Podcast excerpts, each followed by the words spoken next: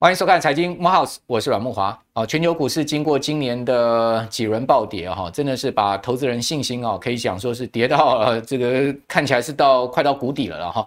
那很多人都在问说呢，诶，这个全球股市到底啊有没有跌到底了哈？这个包括台股是不是已经见底了，还是说呢还有更低？哦，是不是真的进入到所谓像？两千年、零八年这样等级的大熊市了呢？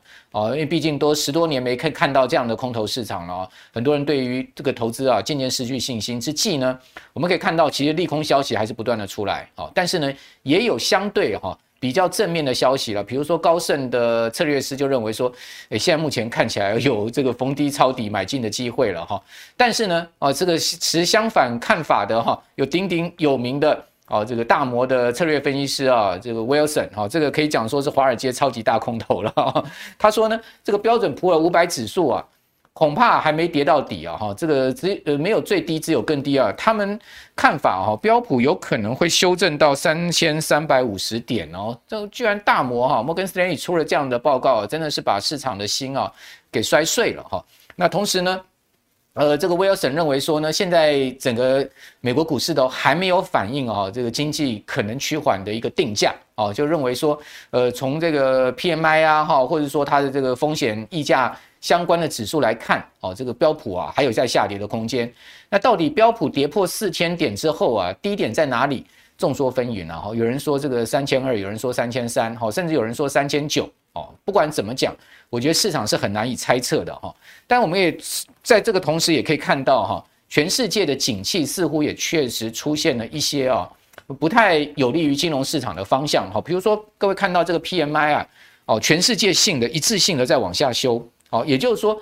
呃，这个领先指标采购经理指数呢，下滑的幅度跟速度非常的快，像中国啦，哦，像是美国啦，哈，我们可以看到近期的不管是服务业、制造业的 PMI，全部都在往下修，哦，那是不是预料了、预测了这个未来的经济啊，也会开始出现比较明显的趋缓，哈，甚至呢，有人最担心的是经济的衰退，哦，那当然。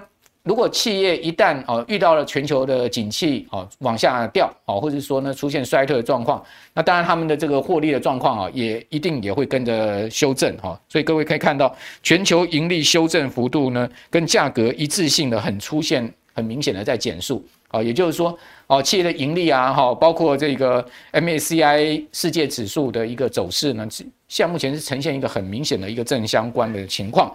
好，那这样子的情况之下，就会让我们担心了。呃，这个股票市场的估值啊，是不是还处在一个高位，还没修正过哈？呃，最主要这个股票市场的估值，我们从这张图也可以看到，哦，这个过去十二年的大多头，哦，使得全球股市都在一个相对的这个高原区。比如说以台股来讲吧，啊，这个一万八千点，你说高还低呢？恐怕这个答案就很清楚了嘛，对不对？那现在目前跌破了一万六，那你说是不是？呃，高还低，从一万八修正到一万六，这一波已经足足修正了两千八百多点，将近两千九百点了哈。以本周最低的指数来看，哦，修正的幅度达到百分之十六，哦，很多人说啊，已经修的非常多，三千点都快跌掉了，哦，现在目前是一个价值买点，哦，逢低买进了。但问题是说，你从过去来看，台股是从八千点涨上来的，一万六还涨了一倍了，哈，如果以指数来看的话，还是有一倍的一个上升。那是不是如果从低基期啊，从过去的比较低的一个基期角度来看，是不是还没修正过呢？哦，修正够呢？哈，这个就是另外一个观点，就是你看的位置到底是在哪里？从上面看下来，还是从下面看上去？哈，这个就是不同的观点跟角度。那我们今天要。哦，这么艰难的问题哦，我们就要请教财经 V 怪客哈，来到我们的节目现场，跟大家来就总体经济好，跟现在目前股市所处的位置，帮大家来做一些推敲哈。V 怪客你好，呃，木华哥好，各位投资人大家好。好，那美国当然现在最主要对抗的还是一个通膨的问题了，没有错，可以看到这个。鹰派的哈还是有了哈，联准会不是说里面都鸽派哈，但还是有相对比较偏鹰的，像这个梅斯特哦，克里夫兰联准银行的总裁梅斯特，他说呢，永远不能排除升息三码的可能性哦，而且就在我们录影的前一天呢，就是美美国的这个周四啊，这个鲍尔啊哈，美国联总会主席接受媒体访问的时候，他居然脱口脱口说出来一句话，他说呢，这个呃，是不是经济可以软着陆哈，是他不能控制的。换言之呢，鲍尔似乎已经告诉你了，经济有可能会硬着陆哦，只是说他作为主席，他不能把话讲得那么决绝嘛。但是他已经开始透露出来，经济是不是很软着陆，是他不能控制的。也就是说，这一次啊，联准会所遇到的情况真的是非常大的挑战了哈。所以在这边要请教呃 Vincent 呢，是不是真的我们现在全世界进入到一个所谓通货膨胀的一个恶性循环环境里面呢？现在哈，现在比较大家有压力的一个重点就是哈，过去我们看美国国内不管民主党、共和党或者各每个各各各门各派的专家，大概呃可能都呃看法都不一定一致，包括连政治也是哦，包括对这个欧。这个欧洲哈，这个俄乌战争也一样。现在唯一美国最大的共识是什么？不管总统也出来讲，FED 也出来讲，那每个官员也都出来讲，跳出来讲，几乎所有的现在第一个目标是什么？就是要把通膨压下去。哇，那这个当然是对对股市就会有点不利了哈，因为这种压力测试会会连续一直来一直来，那也无可厚非，因为他他下半年还有选举，所以他不把通膨压下来，其实他虽然不愿意这样，因为他知道这个压力控制。这个出手没有控制好的话，可能就把经济给打下去了。好，但是现在变成说他还是没有办法，还是要把第一个位置放在这个，这是现在美国唯一共识。那我们看哦，因为这这几天哦，大概就有一个争议啊，就是说，当你新的这个 CPI 数字，就物价指数这个 CPI 出来以后，那变有两两种说法，就是一个是说拐点已经到了，嗯，哦，这个高点应该就是这个这个这个三三月份的数据，因为四月份开始往下掉。好，那那有一派，那另外一一边有讲说，哦，没有，这个可能会持续比我们想象还久。那我这边先哈，让大家了解，因为最近股市一直受这个干扰。那我先讲个结，我我的看法，我个人看法哈，结论就是说，我认为就第二季，第二季当然有四五六月嘛哈，第二季通膨到顶的机会哈，我认为还是很大了。好，所以那等一下会有很多数据不同的角度切切入跟各位呃分享哈。那我认为。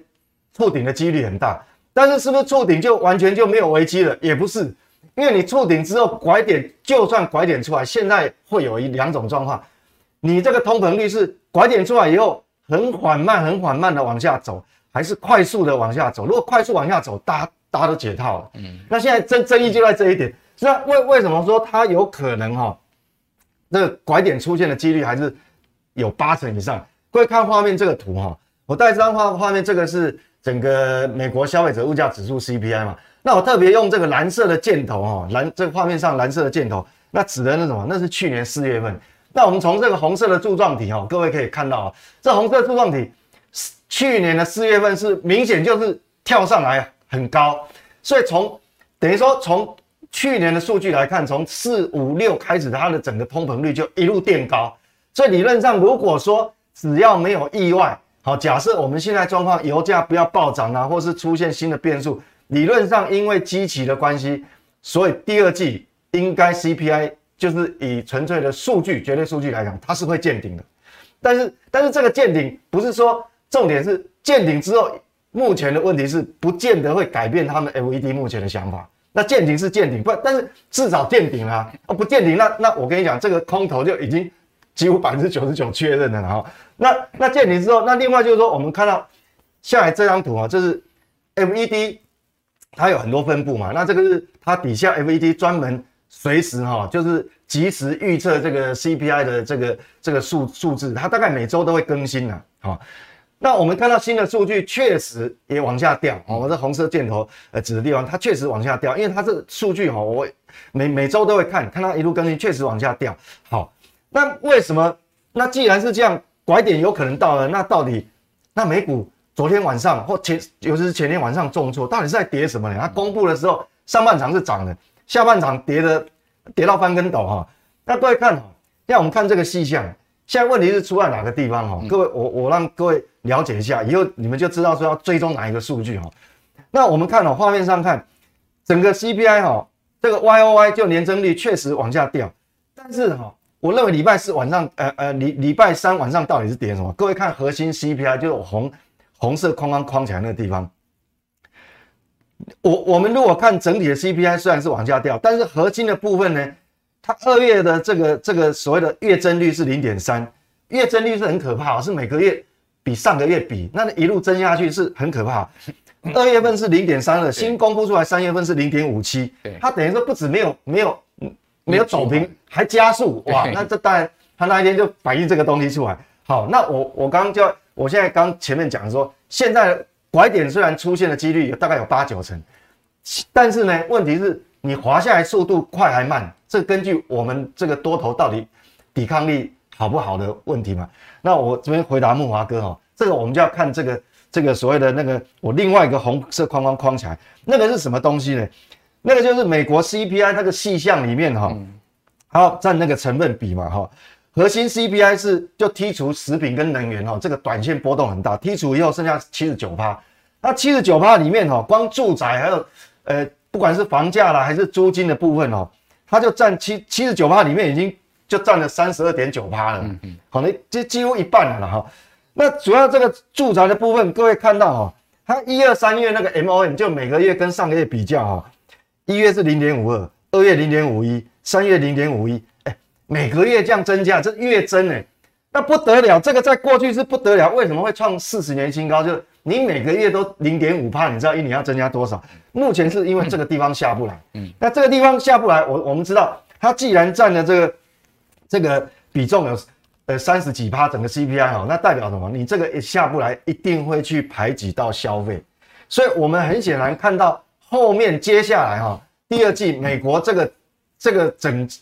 等于后面来讲，它所谓消费数据，我们知道它 GDP 成长动能都是靠这个消费，那消费数据从这样看就不会好嘛，就不会好，好，所以目前的问题就在这边，所以现在变成说有一点复杂。如果说你这个 CPI 下滑的速度很慢，虽然你拐点出现，但是于事无补，变成说你就会影响到这个基本面的结构。那影响的话，那当然美股现在就开始，不管你是哪个机构啊，它开始就要下收。那当然。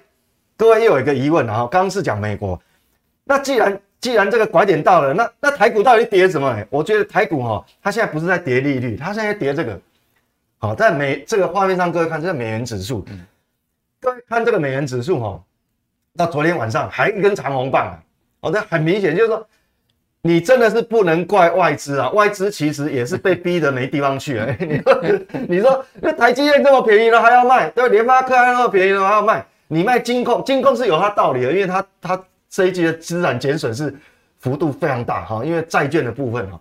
那你看美元这么强，那他不提款，他ถื谁啊？那一定要提款，所以说他也很无奈，所以变成说台股哈，变成说那个权值股就很倒霉，比如说台积电啊，好金控股啦，这个就很倒霉。所以整个目前我们现在面临的环境就是说是这个样，所以到底台股哈这个反弹波哈到底强不强？好，能不能就是比较续航力久一点？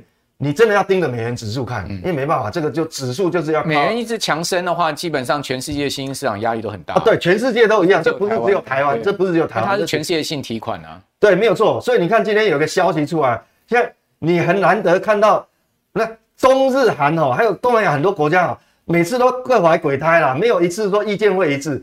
突然哦，那个新闻出来说意见一致啊，他们在商讨什么？商讨说我们如何应对。强势美元的这个就央行这个央那些央行行长嘛哈，所以所以你看，所以美元哈这个强势哈，它影响到全世界这个这个资金流动很可怕。对啊，现在包括欧洲、包括亚洲主要国家都在思考所谓的反向货币抵制啊，也就是说要抵制这个资金外流的一个状况啊。对，但是短时间可能也拿不出更好的办法。你唯一的。武器最好的武器就是升息嘛，你对，现在只能这样。你你问题是你有没有条件升得比美国联总会幅度更大、速度更快？对，大大家大大家还不敢，目前对大家还不敢。你看台湾升那么慢，我现在大概市场上唯一看到哈比较我惊讶的是，当然就是只有巴西，巴西从去年就开始一路升息，它是很少在新兴国家里面哈，就是你的现在的央行基准利率是已经大过通膨率了。它是唯一这样把通膨盖下去的，不然 美国联准会五月升两码，巴西一次跟着紧紧跟着升一百一百一一百个点是吗？对，升一百个点。对，所以你看，所以巴西这一次我们讲美元这一次强升哈。收割很多这个全世界收割很多新兴市场，大概就巴西没有被它割到啊。巴西自己也有原物料了 啊，对对对，这个也有差。印尼股市今年也不错，它也有原物料。对对对，连连印尼本来它没有打算升息，连它这一次都意外升息，所以你就说美元哈干扰到全世界的这个股市有多严重？因为这一阵子印尼也股市跌蛮惨的哦，对对，越南、印尼也都修正，对对对，所以现在过去抗跌也都修正了。对，所以说现在跌哈，坦白讲，已经不是跌利率。如果说一个多礼拜前你问我，我认为说货币政策利率干扰，但是现在是完全是美元。那现在股市修正主要原因是什么呢？估值修正的主要原因。对，那现在就是说，你除了美元以外哈，那现在面临最大的问题，这个不是台湾，这是全世界。现在就是说哈，各位上哈，我们知道哈，股价，股市来讲哈，你估值。我我们讲股价要涨哦，其实有很很多原因啊。股市涨很多原因，一个是货币宽松嘛，货币宽松，即便你的获利没有成长，但是因为市场愿意给你比较高的本益比，所以它估值自动上升了。这就这个四四个方块哈，那就属于上上半部哦，上上面这这这两个方块呢，是属于当你货币在宽松的时候，印钞票的时候，它是属于上面，都都会把股市往上推。那上面两个当然就有分了，一个是说。你基本面没有那么好，但是它硬是放钱哈 QE 出来，它还是会推升股价。那另外一个是加成，就基本面本来就不错，然后又在宽松的环境里面，那两个都涨。那现在哦，很不幸的，我们现在没有在上半部，好，从今年开始我们进入下半下半部，就是说你开始紧缩货币的时候哈，那现在面临问题很多，就原那你即便你的获利成长动能都没有改变，还是很强，不好意思。去年愿意给你二十五倍本益比，不好意思，今年货币紧缩，只愿意给你十八倍、十七倍。所以你看，所以你看，台积电它营收还还在创新高啊，获利也很好啊，展望它的法说都很好啊。那为什么股价跌？当然，第一个是外资提款嘛。那很很重要的原因是说，因为人家现在市场就不愿意给你二十五倍本益比啊，你也没拿它没办法。全体好，那现在定价的问题。对，那个那这整个把估值下降。那现在哈。估值下降，两边又有分哦。好，那你左边右边又怎么分别？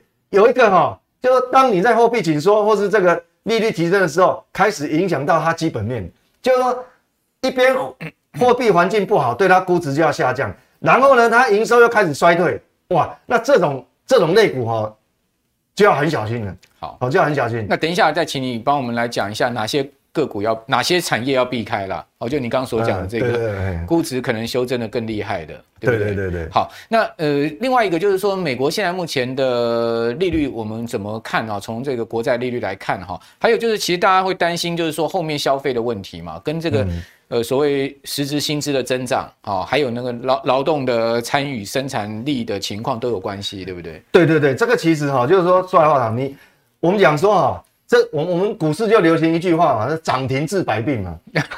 你你股市涨了，大家都什么什么毛病都没有了，对不对？你你这边痛那边痛，哎，你今天心情好了，什么都好了。涨停治百病，跌停呢？对对对啊，跌停进进进急诊室。那你股市股市只要跌哈，对，你短时间跌没有关系，你跌太久了哈，我跟你讲，再健康都闷出病哦。忧郁症一堆人。对，那你用在市场也一样哦。你现在市场哦，那那这一段从元月这样修正下来，现在出现问题了。就是说，因为你一旦哈跌太多了，那开始很多这些上市柜公司哈，它开始看法会修正，它资本支出也会变保守，有有的会，有的不会了。好，所以说这个部分是整体影响。那目前为止哈，我们讲说，我们我们一个一个分项不同角度谈哦。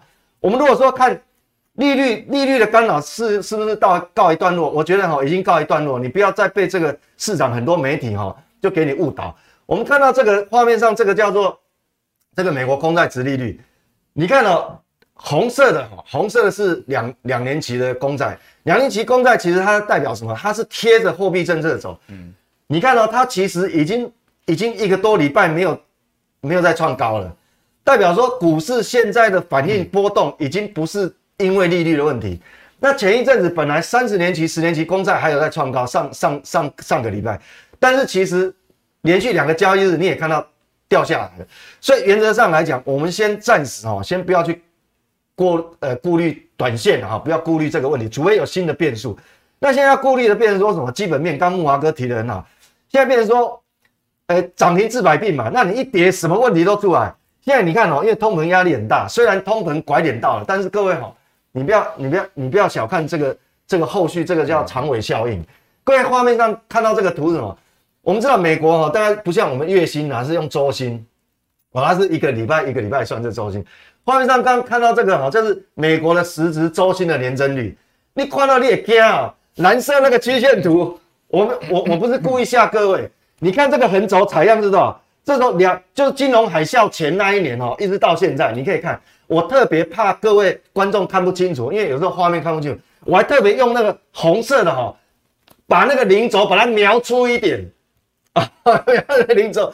各位看这个蓝色的曲线，你的实时周金这个年增率哈，通常存负成长就在年增率是在零轴以下很少啦。你你开玩笑，你薪资没有成长就算了，你实时金在往下掉，那还得了？它存在的时时间其实都很短暂，但是各位看到现在。它已经是金融海啸前二零零七年到现在新低了，因为通膨太严重了，所以所以你看不够用啊。对，因为你你通膨就创四十年新高嘛。好，那那这个问题就就来了哈。这边说你的实质购买力是是严重衰退，所以我刚刚为什么断定这个就就不同角度了哈。我刚呃说为什么我断定后面的这个美国的消费数字呢？你当然它消费数数据公布的是绝对值，但是你不要被它骗了。因为那个绝对值是，并没有扣除那个价格因素，好，因为因为你若通物商品的价格涨了，你卖的数量不变，你那个理论上你那个年增率是要很高的，但是它现在它现在成长不上去，代表什么？你实际上你看金额好像不错，但实际上它销售的数量是减少的，你扣除价价格因素嘛，所以那这个问题来，刚才那个是个人那个那个美国民众的周薪嘛，好，那那你再看，那企业也很苦啊。这些这些呃工薪阶族跟老板靠腰啊，说啊我实质所得都一直降低，那我对不对？那那那怎么活得下去？但是各位看画面这张图哦，企业端也很无奈，这叫美国实质劳动生产力啊，好，这每季度公布一次，那每公布每一个季度公布一次，你各位看蓝蓝色曲线图哈，我这个横轴啊是从一九九零年、一九八五年啊、一九八几年到现在，所以已经。这年，因为它通膨，他说创四十年新高嘛，我我就抓抓长一点了。那你看到这个劳动生产力哦，现在是什么样子？是这这鬼样子啊！这个男人，你看他现在是不是在历历史低档？这意思是说，老板现在哈，即便给你加薪哦，也跟跟不上通膨，而且你加薪之后，结果你的劳动产出，因为这个叫什么？这叫非农商业，非农的部分哈，非农里面有很多细项嘛。非农商业数字里面每小时的实质产出，嗯，那你那老板干嘛给你加薪？结果你的每个小时贡献的实质 实时输出没有那么多嘛？那这个会导致又我刚回到木华哥刚问那个问题，个人消费就拉不起来，嗯，结果你企业端的你劳动生产力，企业端来看呢，劳动生产力没有没有上涨，我的利润在下降啊。那你利润在下降的时候，那你估值要不要下降？好，所以前一阵子那个公布财报的时候，有些突然就就就被打打很深哦，有几几家公司就，所以我我这个是很无奈，就是说我们从从这个整体哈统计这个劳动生产力还有实时薪资哈，那诶让各位看说现在面临的环境就是这样。那另外当然我们有等一下有不同角度基本面来切入哈，让比较短线、短中线好，所以看起来。确实了哈，这个全世界的经济基本面确实是在恶化了。没有错，没有错。当然，这个恶化的幅度跟速度，我们还要持续观察哈，会不会恶化到所谓全世界一致性的衰退，这是另外一回事。不过，我们就这个已经公布出来美国的企业财报，看起来第一季的情况还好了哈，就是说不是说大家想象那么差。第一季哈，美国的企业哈，到四月底哈，总共有两百五十六家公司的财报。哦，这个公布出来，其中呢，呃，七十六趴是优于市场预期，优于这个预期超过一个标准差以上的比例还高达五十四趴哦，就是一半以上是有优于预期一个标准差以上哈。那虽然说是低于过去四季度的平均，但是以产业来看哦，资讯科技获利跟营收都有六成超出预期。我们这边有一张表给各位看一下哈，整个标普哈，呃，获利的这个优于预期的比率是百分之五十四，好，那营收呢是百分之四十五。那至于说哪一些产业居前呢？像消费必必须型消费的哈，呃，获利优于其高达七十六趴，然后营收优于其高达六十三趴，工业类也不错，接近七成，好，五成以上。资讯科技我们刚刚讲百分之六十七，然后呢，营收的部分呢有百分之六十四优于预期，比较差的是什么？通讯服务了哈，二十三趴跟十五趴，公用事业三三趴四十四趴，能源三三趴五十六趴哈，那通讯服务相对就是比较差一点的情况。好，那这个是在美国企业的部分哈。但是呢，就如刚刚 Vincent 所讲的，第二季跟第三季其实还蛮难讲，因为我们可以看到，对对对，没有错，总经有一些数据确实在转坏。没有错，而且而且是是坏的很明显，那很陡峭，这个比较可怕。对，好，那至于说台湾的状况，我们再来看一下上市贵公司。我们当然现在目前最新看到就是四月营收，四月营收是三十三兆哈。台湾上市公司四月营收仍然冲上三十呃，对不起，三点三三兆。好，虽然说月减达到百分之十二哈，但是缴出了一点六五趴的小幅年增，因为去年基期蛮高的哈，所以。还有年增，我是觉得算是还不错了哈。那累计前四月营收是十三点八兆，年增率是达到五点零九趴，好，也是呃超出去年大概五趴左右的一个情况哈。呃，双创了这个历年同期的新高，好，所以从台湾的上税公司的四月营收看起来情况也没那么差，好，所以代表还有一定的基本面存在。不过我们我们会比较担心的就是说，那这一次的这个股市的下跌，到底它是一个估值修正呢？还是修正产业前景，就像大摩的这个策略分析师威尔森所讲的，美国标准普尔五百指数虽然跌破四千点，但是恐怕还没有反映哈经济放缓的这种所谓的定价，哦，这个所谓的经济前景的估值修正。那至于说下半年的情况到底会如何呢？这个 Vincent 你的看法？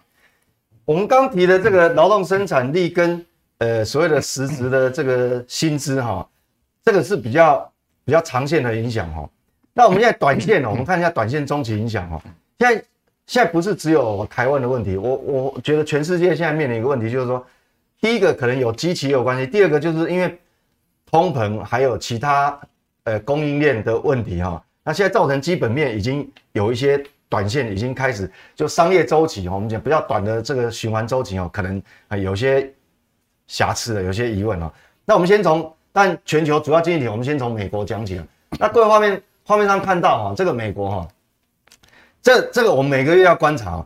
那现在美股哈，即便说好，因为最我我我跟各位讲哈，美股哈，当然它即便是空头格局，它也不可能天天跌啦。你如果一天要跌那个三五百点照样跌的话，不用到放暑假，道琼都跌到零，好，那到扣零哈，我那不可能。好，所以说它即便是空头趋势哦，它里面我假设啦，假设它空头真的来了，它也会跌了又反弹，弹了以后遇到压力再继续跌，啊，跌了又反弹。那现在问题是说基本面的部分哦，它会变成变成是一个对它一个双重压力。我们画面看到这个美国 ISM 哦，事实上 PMI 它也是下滑速度很快哦，因为我们看到哈，二月还是五八点六，三月五七点一，这个还还没有滑很多，到四月变成说一次就掉到五点四，那我们不知道到到下个月初会怎么样哈。那我们一样啊，从最重要的新订单哦，红红色框框框起来那个新订单，各位看哈。它滑，它它也是下滑的哦。那我们如果用那个 MOM 哦，嗯，月度比较，嗯它也是一路下滑。那现在问题说，客户端的库存，第二个红色框框框的客客户度库存哦，它是反向往上增的哦。所以这样的话，变成说会有压力，会相当不利的。变成说我为什么挑制造业？因为这个制造业这个其实是跟台湾整个亚洲啦，不是台湾整个亚洲出口事业出口主要出口国家都有关系。那我们看哦，如果我把那个最重要的两项，把那个新订单跟客户端的库存抓起来看，各位可以看到哈，因为刚讲那个数字你没有感觉，但是我画这个线你应该就有感觉。这个蓝色的是新订单，你看那个下滑的陡峭的程度是不是很陡？那红色的往上扬的是什么？那扬的那不是好事啊，往上扬的是客户端库存。好，但我不知道你客户端库存到底是塞在哪个环节。那你的你的新订单往下滑，那客户端库存往上扬。那你像这个剪刀差哦，它缩减速度就会加快，所以很显然哈，这个商业周期，我们有一个比较短的基本面的商业周期的循环哦，它它是等于我不敢百分之百那么断定说它是结束，但是有点危险了哈。那美国还算是全世界最好的哦，我我刚讲了半天，好像哇，好可怕，好可怕，好，这个还是最好，台湾更更麻烦。那那各位看哦，如果说我我我我我我把这个这个台湾。我这台湾哦，一样哦，我们把这台湾的 PMI 里面最重要那个新订单跟客户端的存货，把它抓出来看，哎，死亡交叉，哎，你看红红色的这样一根这样陡峭下来，然后蓝色的库存哦是往上上去哦，这个客户端的库存上去，结果那个剪刀差一剪啊，你很少看到它跌到负哦，我们讲蓝黄色柱状体那个是剪刀差，哎，跌到负哎，哎，跌到这个得跌到啊，当然。你也可以讲说啊，因为我们有疫情。对啦，前面负负负的状况是在疫呃那个那个哦本土疫情爆发的时候，但是也没那么夸张吧。所以事实上有没有压力？确实有压力。当然不是每个行业哦，不是每个行业，但是这个整体，这个经济部给的数据是整体哦，所有行业加起来。那我们不得不不得不不留意啊。所以你说外资外资为什么不卖？这个图外资也看得到啊。那外资美元又那么强，啊、看到你台湾这个这个新订单客户存货剪刀差价，他要不要卖？所以我想说哦，这个确实是有原因的。好，所以慕驊哥的担心其实呃是是无可厚非啊，小心谨慎还是看还是要。那我们最后我们看，因为我们台湾主要还是靠前两大经济体，一个美国，一个中国嘛，我们出口依赖度很高。如果我们台湾、中国、美国，我们对照哈，这三个经济体现在哪个最差？我告诉你，中国最差，因为红色的曲线已经掉到零轴，已经已经不是第一个月。那我们那个绿色曲线，这个就是我们刚刚讲的，你把新订单减掉客户端的库存了，至少美国很陡峭的下来，至少人家还是正的哦。结果台湾哈跟大陆都是负的，台湾是第一个月达到负的，两两岸两岸两岸同胞啊，那钱 够可怜，达到负的啦哈。所以这个东西就是说，大陆经济很差啊。对，所以这个这个我们不得不留意。所以接下来，即便是反弹波出现哈，它不会是它的续航力不会是每个行业都很好。嗯，好。那如果说比较短线，我想，因为今天是今天几号？今天是今天十十十一十号十呃十号啊。对对，我你再过再过一个一个多礼拜哈，我们又有新的新的所谓的台湾出口外外销订单要公布。不用等公布，好，我在这边跟木华哥还有投资人报告一下，美后了。为什么？因为上个月的这个动向指标已经告诉你了哈，这个就是说它每个月哈，因为它新闻稿里面哈，各位比较少注意到的，只注意到说哦，外销订单多少，但外销订单我们知道是上市柜营收领先指标嘛，好，大家都关心那个，但是其其中哈，它新闻稿里面还还有藏一张图，但是它它有时候它就新闻稿它出来，但是记者没有去报道，那这个动向指数啊，其实它就是新外销订单的。领先指标啦，就更领先了，因为他去调查嘛，就像上个月那公布出外销订单很好啊，但是你看到动向指数，哎、我红色框框框起来这个资通讯还有电子零组件，这个是出口最大项目，结果两个全部都跌破五十，都掉到四十几啊。好，不管你是呃统计厂商的加速角度去统计，还是说总金额加总的角度，全部都掉到四十几。所以我跟你讲，一个多礼拜以后公布的外销订单，你讲以后没后没后。金拍后啊，这就变成也又又又掉入那个魔咒。那有人会跟我讲说，啊，这个就五穷六绝啊，啊，这但是我们总不希望说每次都遇到这个嘛。那刚好你在货币紧缩阶段又遇到这个，当然是。大家就不开心了嘛，这股民就不开心了嘛。后妈没玩转了。对对对对对对对对，那没有错，慕驊慕驊哥形容的好。好了，不管怎么讲哈，台股这一波下跌真的也是跌得很重哈。这个从呃一万八千六百点下跌到本周最低点哈，总共我计算过跌掉过两千八百八十多点哈，将近两千九百点哈，跌幅拿达到百分之十六哈，这个是加权指啊，贵买指的跌幅更大了哈。那到底是跌真跌假哈？大家可以看到。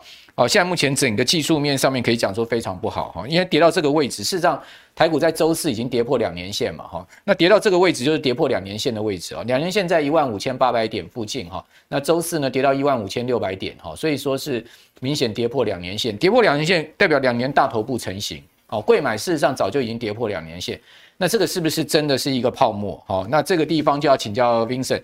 好，就是说，呃，到底是不是这个泡沫？以及呢，现在哪一些产业是要避开？因为你刚刚讲说，呃，反弹也不会是其一反弹，对不对？有些可能是，呃，有些会比较强，有些会比较弱，哈，还是要看基本面。哦，到底在这个阶段上面，请你最后帮我们做个总结，哈，一并帮我们来讲，就是说，这个是不是一个真的泡沫？那另外呢，哪一些产业你觉得下半年真的是？大家要很小心，哪一些产业又是比较好一点？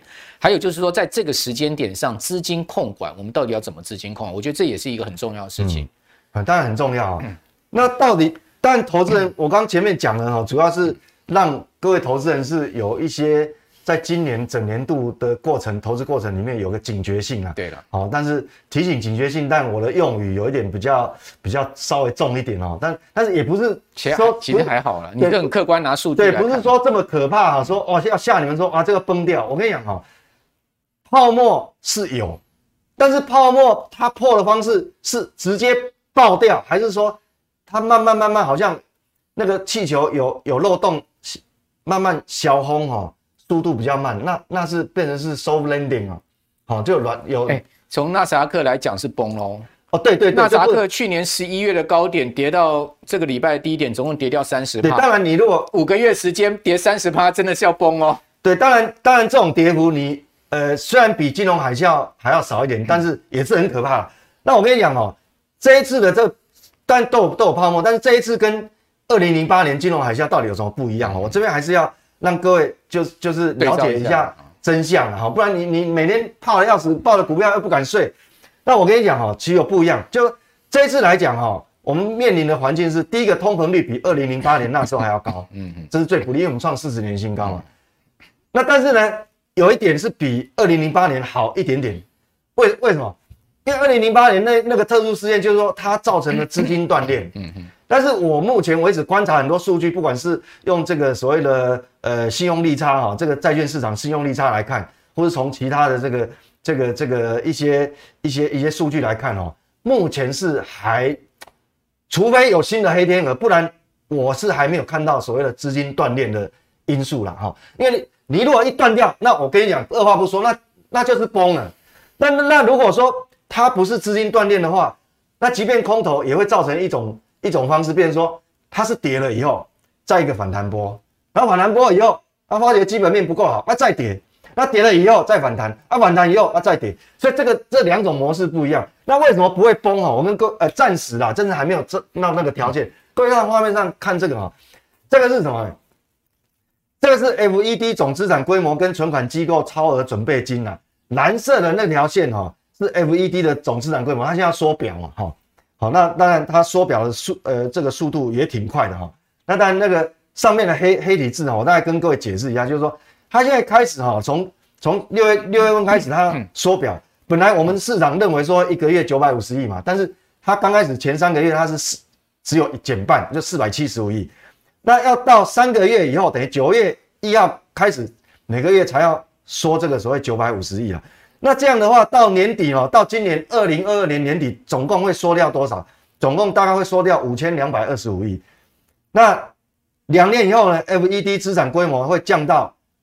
二零二零年 Q 三的水平，两年的时间还没有降到疫情、新冠病毒疫情爆发以前哦，好，所以它时间还是拉很长。那最重要的一点是，我们要看这个红色红色那一条线，红色这条线是什么？好，这个不是这个不是这个我们在快筛的那一条线哈，这个红色的哈，这个是存所有存款机构在 FED 的超额准备金。目前为止有多少？有三点八七兆。好，各位讲，超额准备金就是说它流动性过多，我根本放贷贷放不出去，我回存 FED。那如果按照你现在缩表的速度，哈，好，升息我们先不看，缩表的速度，你现在到年底只缩到缩掉，从市场上抽资金抽掉五千多亿，但是你银行体系现在有三点八八兆啊，那你这个五千多亿对三点八兆，其实我认为哈。应该还不是什么什么一件大事情、啊，所以从这个角度来看，理论上，除非又有什么新的变数，因为总是有黑天鹅会很奇怪。我们这个哈，这个地球最近黑天鹅很多，如果没有其他新的变数，理论上它是不会出现流动性问题，所以它不会不会有断裂的，因为因为你超额准备金还很多嘛，流动性不会。那流动性不会有问题的话，那我们就可以把那个。直接崩盘的那样那种金融海啸，直接崩盘的那个因素就拿掉哦。那即那那这这样就我们才有办法拟交易策略。所以这个后面后面来讲，可能它它跌多了嘛。刚木华哥讲，那斯达克跌了三成诶，黑金黑金那也吸氧了。那我跟你讲哦，它也不会永远跌嘛。这样我照这样跌的话，你还没到暑假，它跌到零了，那不可能。所以它还是会有反弹。那它它会弹上一个反弹波呢，啊，再继续跌。啊，那然后跌了呢，再反弹，它的这种模式，它不是用崩的，好，所以这边接下来啊，各位看哈，这个画面上看，我大概几个重要指数跟各位看哦，大概看一下我的看法，分享一下看法。这个是道琼啊，那道琼哦，我那边特别特别画了一个颈线哦，那个三万三千点，三万三千点很重要，为什么？因为我们可以看哈，它本来在呃元旦前后哦，它本来指数都还在创新高，那时候突破嘛，创新高，那你一旦跌回来，它跌回来这个颈线以后，它它那个创新高部分就被抹抹掉，变假假突破。所以那现在现这个是周 K 线，所以现在短时间我讲未来的，因为是周 K 了，那我放宽标准哈，就未来一个月了，看你有没有办法站回这个黄色颈线。嗯，那至少你化解头部，哦，也也有可能反弹嘛。站上去的话，那就化解掉。好，那那至少哦，大家大概就不用那么担心。好，那这个是道琼，道琼算是主要指数里面算最强。那比较麻烦的就是慕驊哥刚讲的那个那科技股纳斯达克。嗯，那纳斯达克有这个两条线哦，两条线不是确诊的。哦，它第一条哦是假突破，那假突破你你假突破跌完这个但就有一个小头部叫假突破。那第二条在下面的这条线呢，这个位置上啊，各位要大大约了，大概抓一下是一万三。那这怎么抓的？为什么？因为你第一次假突破以后，它回档很深哦，它有回撤，而且回撤回撤用周 K 线来看，有三个礼拜，有一周、两周、三周，三番两次来测这个一万三，这个是期货啊，这个是期货，就纳斯达克期货，它测过都有反弹，所以那个支撑算是有效，所以我在这边画了一条线。好，但是很不幸的。最近跌破了，那跌破，各位看那个时间长度、宽度哦，大概长达将近有有一年半哦，有一年半，大头部啊，好、哦，那头部很大，所以未来假设未来我一样给他一个月的时间，如果你科技股的反弹最好能够反弹到我这个第二条这个黄色的这一万三的这个这个这个颈线，这个、不然不然任何反弹都是假的，对，不然的话你这个头部已经成型，那你就要面对，既然你的这个头部形态。这个时间宽度宽幅高达一年半啊！各位对称时间，我告诉你哈，大概我们很闷的时间大概要至少闷一年多啊！所以这个东西提供给各位参考。所以那当然这个就会影响到台湾，因为台湾罗素两千更惨啊。对，我觉得也没有错。木华哥这个讲到重点，这为什么哈？这就为什么我那时候在元旦哈过完就一月初的时候，好，我是跟哦在很多媒体我讲说。我觉得里面最危险的就是这个罗素两千了，因为小型小型公司哈，中小企业对抗通膨的能力没有办法像那些国国际企业这这么好，所以那从图形可以看得出来，它很早就做头跌破那个颈线，对，也是一年，那它最弱，它现在最弱，好，那那跌了，它我看它要回颈线不容易啊，但是哦，but，嗯，你也不要一看到这个图哇，下礼拜马上给我放空，哦。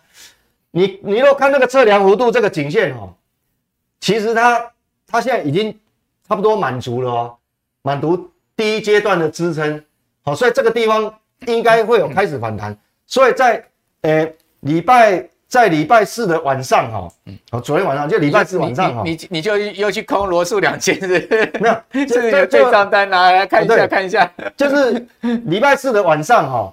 我就把我的这个避险空单补掉，对，所以我今年我的交易策略就是说，我从一月我就开始，看，你这个赚多少钱？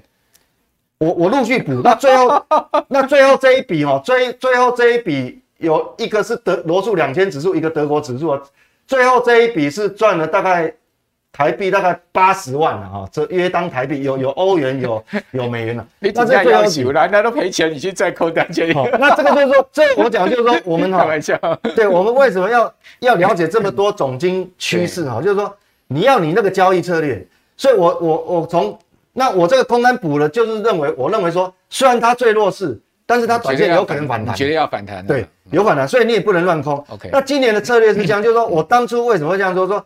我会找，因为总经的数据已经告诉我说，哦，那个美国消费数据会出问题。因为那时候我就很早就看出来说，寅吃卯粮这个问题哦，诶，其实我讲蛮久，讲了好几个月。第一季，那现在怎么对策怎么办呢？既然有反弹波，那那一种了哈，就是说，假设你你现在持股满档的人，那怎么办？持股很多，我认为哈，你也不要，你既然忍到现在，你不要把它砍在阿呆股了哈。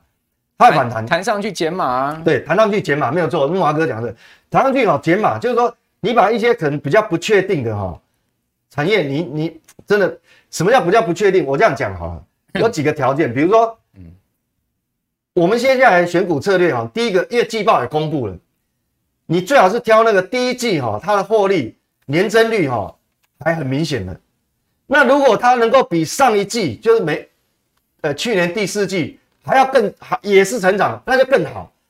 所以说，未来反弹波的主流股哈，它它不会全面性，它是少数。所以你要从那个财，你的股票哈，你要去看哦，它的第一季获利如果比去年同期成长哦，那过关啊，这个拿拿到一分。那最好是比去年第四季如果还成长，获利还成长，那过了第二关，那最好。那如果这个四月份的营收呢，哎，感觉也。也还在高档，也不差哦，不一定要创新高，也不差。嗯，那这个这个股，你从这个方向去找，大概就可以找到哈，哪一些股票才是真的？因为你每一次反弹，它就会过滤掉一些哦，它因因因为可能这个基本面的关系嘛哈，那你朝这个方向去走，那如果可能，诶，有些投资人就说，呃，你你可能不见得有那么多时间，不不是很熟悉，那很简单，我们从我教你一个很很实用又简便的方法，你去找哈，过去一个礼拜。因为因为因为今天也要收周线了嘛，你过去一个礼拜，哦，尤其是礼拜四，礼拜四我们台股不是重挫吗？好，如果你你你挑你我刚讲用基本面的这个角度去过滤出来的一些个股哈，连包括连连这个电子股也一样哦。礼拜四重挫的时候，如果礼拜四它是相对抗跌的，嗯嗯，大概对一半了，没有破底的啦。对对，这个这个大盘破底，它没破底的，你就相对讲的这个你比较好挑。那 IC 设计里面有很多，对，那那另外一个就过去一周它是领先哈，你用周 K 线来看，它是领先这个周 K 线，你所谓惯性改变，就是说我的低点比前一周周 K 线的低点是，呃，应该讲我我我这周是收红的，好收红，那我。这周也曾经突破前一周最高点，不一不一定要礼拜一、礼拜二、礼拜三、礼拜四、礼拜五哪一天，曾经过高。你用周 K 线来看哦，曾经过高，那最后收周线也是红的，那叫惯性改变。好，惯性改变的哦，这种股票哦，嗯，那代表它领先大盘的，因为大盘反弹它领先。那你用这样去去去找哦个股，你会比较你会比较安全的哈，风险比较小，对。好，不管怎么讲，今年操作难度非常的高了哈。那现在目前是一个下跌波段，是毋庸置疑的哈。至于说像是 Vincent 讲，它是一个下跌 下跌反弹再破底，下跌反弹再破底的这样子一个呃空方形态呢，还是一次直接破下去，然后然后找寻底部哈。呃，我个人也比较倾向林沈刚刚所讲的这种呃前者哈，下跌反弹破底，下跌反弹破底，好，但这种下跌反弹破底，往往会让投资人越套越深哈，而不知而不自知了哈。呃，一次跌到底，我们常讲嘛，缩头一是一刀，伸头也是一刀，反而干脆。好，那你这样子反弹上去再破，反弹上去，它时间会拖得非常长。哦，大部分投资人会在这种波段中啊，损失非常的大。好，所以说今年的审慎谨慎操作是绝对必要的，资金控管也。策略也很重要。